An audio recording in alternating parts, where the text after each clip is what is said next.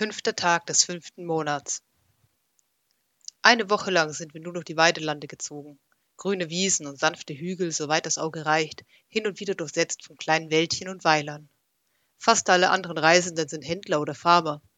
Auf der Straße und in den Gasthäusern hält man Abstand zu uns. Das wundert mich nicht. Denn ich bin unterwegs mit einem mehr schlecht als recht verhüllten Seelenverzehrer und einem Wolfsmann. Auch Lara, von der man meinen sollte, sie wäre eine junge Dame und als solche zumindest annähernd unauffällig, ist am Ende des Tages keine große Hilfe dabei, uns Freunde zu machen. Sie ist laut, aufdringlich und kann zu keiner Herausforderung Nein sagen. Und wenn es keine Herausforderung gibt, macht sie sich eine.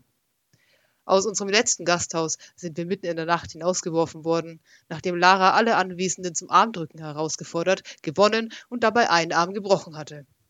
Wieder eine Nacht unter freiem Himmel. Zumindest ist das Wetter gut. Ich gewöhne mich langsam daran, Rüstung zu tragen. Als ich sie am ersten Tag unserer gemeinsamen Wanderung anlegte, schauten mich Skoll und Lara ein bisschen merkwürdig an.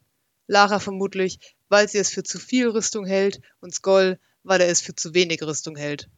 Ralayan aber nickte nur, und da er dafür bezahlt hat, habe ich beschlossen, dass nur das wichtig ist. Mir persönlich gefällt sie sehr gut.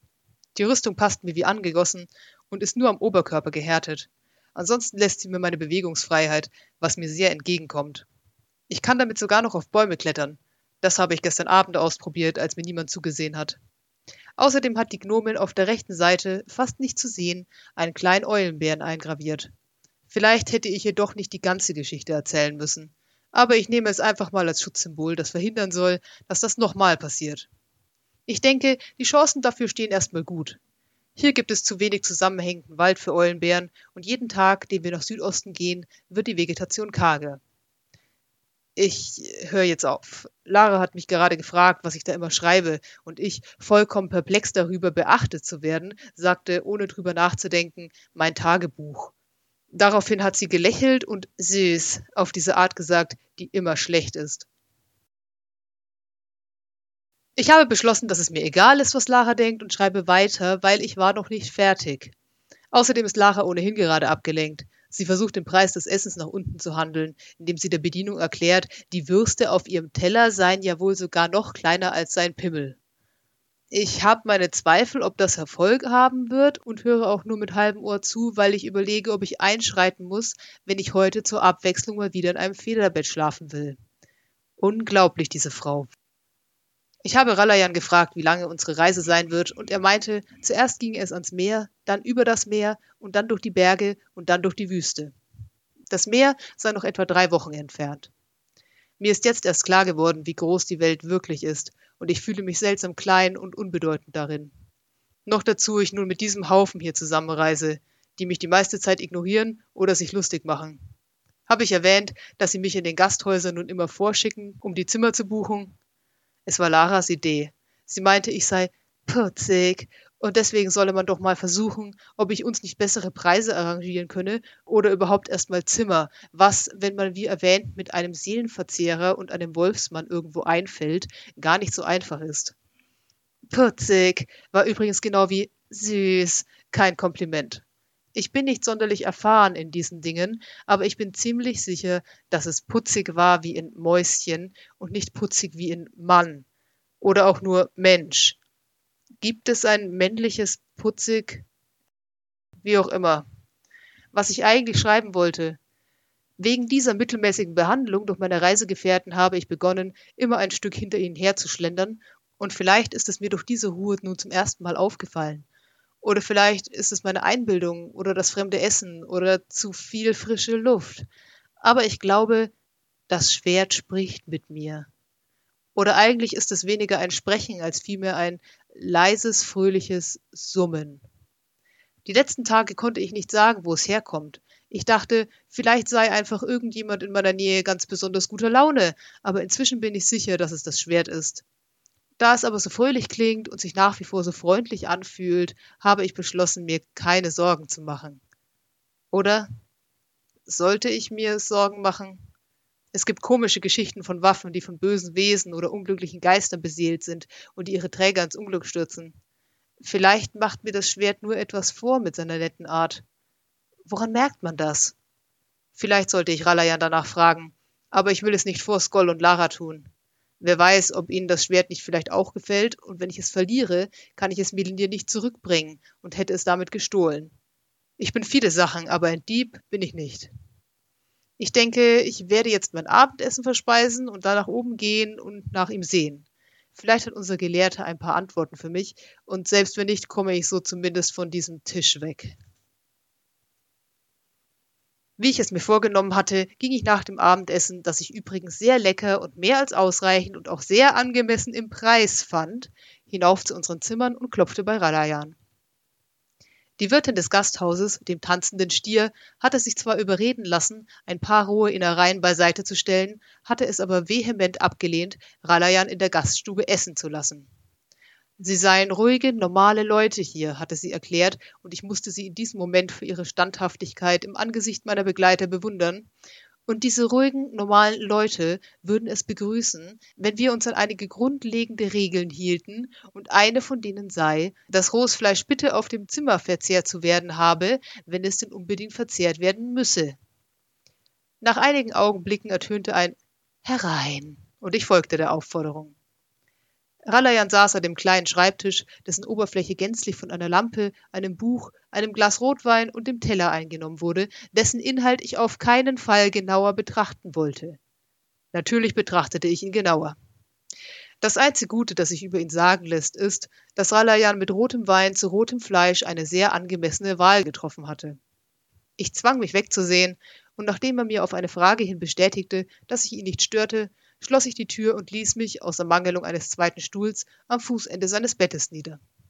Zwar kam ich mir etwas unhöflich vor, ihn zu belästigen, doch zumindest bestand keine Gefahr, dass sein Essen kalt wurde. Ich beschloss, gleich zur Sache zu kommen und fragte ihn, was er über magische Artefakte wusste, und er fragte zurück, ob es um die Laute gehe, und als ich verdutzt Nein sagte, machte er Oh. Ich guckte einen Moment lang etwas unschlüssig im Raum herum, weil ich mich nicht entscheiden konnte, welche Fragen ich stellen wollte, denn auf einmal hatte ich mehr davon als noch unten auf der Treppe. Dann zog ich das Schwert heraus und zeigte es ihm. Obwohl ich es außer hin und wieder eine Politur an meinem Hemdsärmel nicht pflegte, unter anderem, weil ich davon nichts verstand, glänzte es immer noch, als sei es gerade frisch aus einem Waschzuber gestiegen und habe sich quietschvergnügt am flauschigsten aller Badetücher abgetrocknet. Ralayan nahm es, und in diesem Moment verstummte das fröhliche Summen in meinem Hinterkopf. So seltsam es klingt, fühlte ich plötzlich, dass dem Schwert dieser Wechsel gar nicht gefiel. Es schien sich zu winden und zu krümmen, um wieder von Ralayan wegzukommen, doch natürlich war das alles in meinem Kopf. Das Schwert bewegte sich keinen Fingerbreit. Unbeholfen streckte meine Hand sich aus, um es wieder an sich zu nehmen, doch auf halbem Weg hielt ich sie zurück. Ralayan untersuchte die Waffe. Das ist ein sehr gutes Schwert, sagte er, nicht, dass ich viel davon verstehe. Ich nickte. Das hatte ich vermutet. Beides. Der Seelenverzehrer hob den Blick zu meinem Gesicht. Kommuniziert es mit dir? Ich haderte einen Moment. Nein, entschied ich schließlich. Es fühlt sich nur nett an. Ralayan schwieg und sah mich weiter an, und ich erinnerte mich an meinen Verdacht, dass er Gedanken lesen konnte. Dann aber sagte er Gut und reichte mir das Schwert zurück. Eine Welle aus Erleichterung durchflutete mich, und ich war sicher, ein Teil dieser Erleichterung kam nicht von mir. Denn bei Waffen, die mit einem kommunizieren, muss man sich meist Sorgen machen. Nur falls du das wissen wolltest. Seine Stimme klang so betont nebensächlich, dass mein Verdacht sich erhärtete. Ich schluckte. Um meine Bestürzung über beide Erkenntnisse zu kaschieren, fragte ich Ralayan, wie viele solcher Waffen es denn gäbe. Sie seien sehr selten, erfuhr ich. Je mehr Persönlichkeit der Gegenstand hatte, desto einzigartiger sei er. Was er mit Persönlichkeit genau meinte, wollte ich wissen, auch wenn ich als jemand, der jede Geschichte verschlang, die ihm unterkam, eine ziemlich genaue Vorstellung davon hatte. Ralayan hob die Achseln und schob mit seiner Gabel ein Stück etwas auf seinem Teller herum. Gefühle, Vorlieben, Abneigungen, eine Stimme, vor allem eine Stimme. Es gäbe Gegenstände dort draußen, die ihre Träger stärker, geschickter oder sogar attraktiver machten, und davon könne man halten, was man wolle. Doch Gegenstände, die eine Meinung zu den Dingen hatten, hatten meist auch eine eigene Agenda, und dort würde es meist kompliziert. Wie kompliziert? fragte ich weiter. Ralayan legte die Spitzen seiner langen, dünnen Finger aneinander. Nun, meinte er, die meisten Gegenstände, die ihm in seinem langen Leben bisher untergekommen seien, seien von der Sorte gewesen, die einem nur durch ihr ständiges Genörgel auf die Nerven fielen, wenn man etwas tat, das sie nicht mochten. Doch einige von ihnen waren nicht so nachgiebig. Diese wussten, was sie wollten und konnten es sich im Zweifelsfall auch holen. In seiner Jugend habe er den Fall eines Buchs studiert, das jeden, der es las, dazu gezwungen hatte, sich des Nachts vom Dach zu stürzen. Ich schauderte. Da ich spürte, dass Ralayan allmählich gerne zu seinem Abendessen zurückkehren wollte, entschied ich mich für eine letzte Frage. Wie man denn wissen könne, was für einen Gegenstand man erwischt hatte. Ralayan seufzte schwer und legte seine Gabel weg, und ich erkannte, dass ich eine große Frage gestellt haben musste. Sich in sein Schicksal ergeben, fragte er, was ich von Magie verstünde, und ich antwortete wahrheitsgemäß sehr wenig, und er seufzte noch einmal. Von jemandem, der so viel Zeit mit Grimm verbrachte, meinte er müde, habe er irgendwie mehr erwartet. Ich wurde rot, als ob es meine Schuld wäre, dass Grimm sein magisches Wissen gut unter Verschluss hielt. Na ja, meinte ich kleinlaut, ich wisse, dass alles in der Welt eine magische Entsprechung, ein Muster habe und dass diejenigen, die gelernt hatten, diese Muster zu sehen, in der Lage waren, sie zu verändern oder sogar eigene Muster zu kreieren und dadurch wiederum Wirkungen in der Welt zu erzeugen. Ralayans Miene wurde etwas zufriedener, während ich sprach. Als ich geendet hatte, meinte er, das sei doch schon mal besser als nichts. Auch magische Gegenstände, erklärte er dann, hätten so ein Muster, und es gelte wie bei anderen Dingen auch, umso komplexer der Gegenstand, desto komplexer das Muster. Ein Spiegel, der einen ohne Pickel zeigte, sei in seinem Muster ähnlich wie ein Spiegel, aber ein Buch, das einen vom Dach springen ließ, habe ein wesentlich schwierigeres Muster als ein normales Buch. Ich nickte. Soweit, so klar. Wenn man etwas über einen Gegenstand wissen wolle, fuhr er fort, müsse man das Muster verstehen.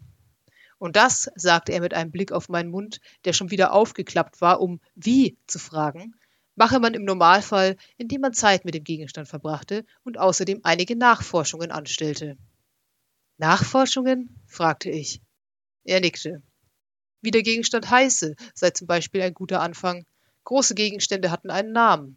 Aber es helfe auch zu wissen, wo er herkam, wer ihn hergestellt hatte und was seine Geschichte war. Ich runzelte die Stirn. Wenn ich das alles wusste, würde ich also das Muster des Schwerts sehen können? Ralayan zog amüsiert ein paar Tentakeln hoch, in einer Weise, die mir sagte, dass ich nichts begriff. Es sei weniger ein Sehen, sagte er sachte, als ein Fühlen. Und wenn das nicht klappte, konnte ich mit all diesen Informationen am Ende des Tages sicher trotzdem entscheiden, ob der Gegenstand einer war, den ich weiter um mich haben wollte. Das Buch zum Beispiel nannte sich der Kodex der Raben und sei von den Anhängern eines Todeskults mit dem Herzblut derjenigen geschrieben worden, denen sie auf ihren Altären die Oberkörper aufgeschnitten hatten. Ich würde vermutlich auch ohne Muster darauf kommen, dass das nicht gut enden konnte. Ich nickte, bedankte mich, wünschte ihm noch einen guten Abend und ließ ihn mit seinem Essen allein. Jetzt sitze ich im Bett und denke über das Gespräch nach. Das Schwert habe ich an meinen Stuhl gelehnt. Dort, neben meinem Hemd und meiner Hose, summt es wieder fröhlich vor sich hin. Ich lausche der Melodie. Sie klingt beruhigend und aufmunternd, aber ich kenne sie nicht. Ich nehme an, das bedeutet, dass das Schwert sich hier wohlfühlt. Ich nehme weiter an, dass es sich bei Ralayan nicht wohlfühlt. Zählt das schon als eine Persönlichkeit? Immerhin weiß es scheinbar, was es will. Wer hat dieses Schwert gemacht und für wen und warum? Hat es einen eigenen Namen? Wie ist es ins Gasthaus gekommen? Ich wünschte, ich könnte Melin dir danach fragen. Und noch ein anderer Gedanke lenkt mich ab. Ralayans sofortiger Bezug auf meine Laute, als ich ihn nach magischen Gegenständen fragte. Ist die Laute auch magisch? Das würde einiges erklären. Weiß Oma das? Bedeutet das, ihre verrückten Geschichten oder zumindest irgendeine davon sind tatsächlich wahr? Irgendwie hat diese halbe Stunde bei Ralayan mehr Fragen aufgeworfen als beantwortet. Aber eines zumindest ist mir jetzt klar. Was auch immer ich tue und wo auch immer ich hingehe, werde ich weder Laute noch Schwert in Zukunft aus den Augen lassen.